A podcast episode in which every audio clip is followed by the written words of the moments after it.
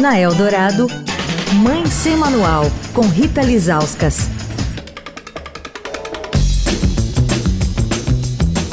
Oi, gente, Mãe Semanal de volta. As fake news estão por todos os lados, a gente sabe, inclusive na área da saúde. A gente acompanhou muito isso durante a pandemia, não é mesmo? As notícias falsas na área da pediatria também não param de se alastrar e por isso, essa semana estamos com o pediatra Thales Oliveira, gerente médico do pronto-socorro do Sabará, que lançou né, uma campanha contra as fake news na pediatria.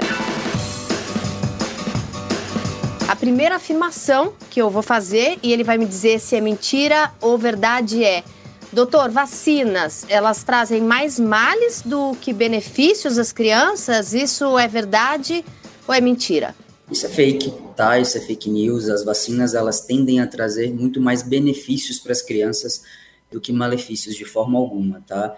Desde essas campanhas, essas fake news, né, essas campanhas divulgando esses problemas que as vacinas podem causar nas crianças, gerou essa não completude do cartão de vacina no Brasil, por exemplo, e no mundo também, né? No, no Brasil, a gente sempre foi conhecido como um, um país que sempre incentivou a vacina, que as crianças todas eram vacinadas. Isso sempre foi um, um grande, uma grande vantagem, um grande, uma grande importância no nosso país. E, infelizmente, com todas essas fake news, com todas essas é, notícias falsas disseminadas, isso tem atrapalhado bastante a completude desse cartão de vacina. Então, sim, as vacinas são muito importantes. As vacinas elas evitam que as crianças peguem crianças é, doenças mais graves, que as crianças tenham sequelas de doenças por exemplo, muitas vezes como a poliomielite ou até mesmo como o sarampo. Bom, acredito que muitos pais pensem nisso por conta dos efeitos adversos, né? As vacinas têm alguns efeitos chatinhos, mas são muito menos graves que a doença, né? Que a vacina pretende impedir que a criança tenha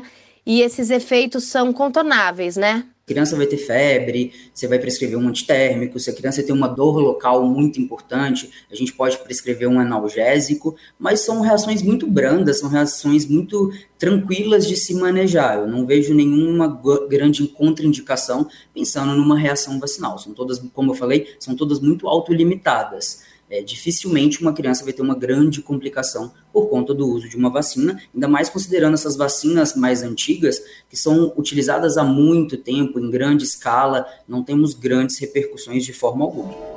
Quer falar com a coluna? Escreve para mãe sem manual, arroba estadão.com. Rita Lisauskas para a Rádio Dourado, a rádio dos melhores ouvintes. Você ouviu Mãe Sem Manual, com Rita Lisauskas.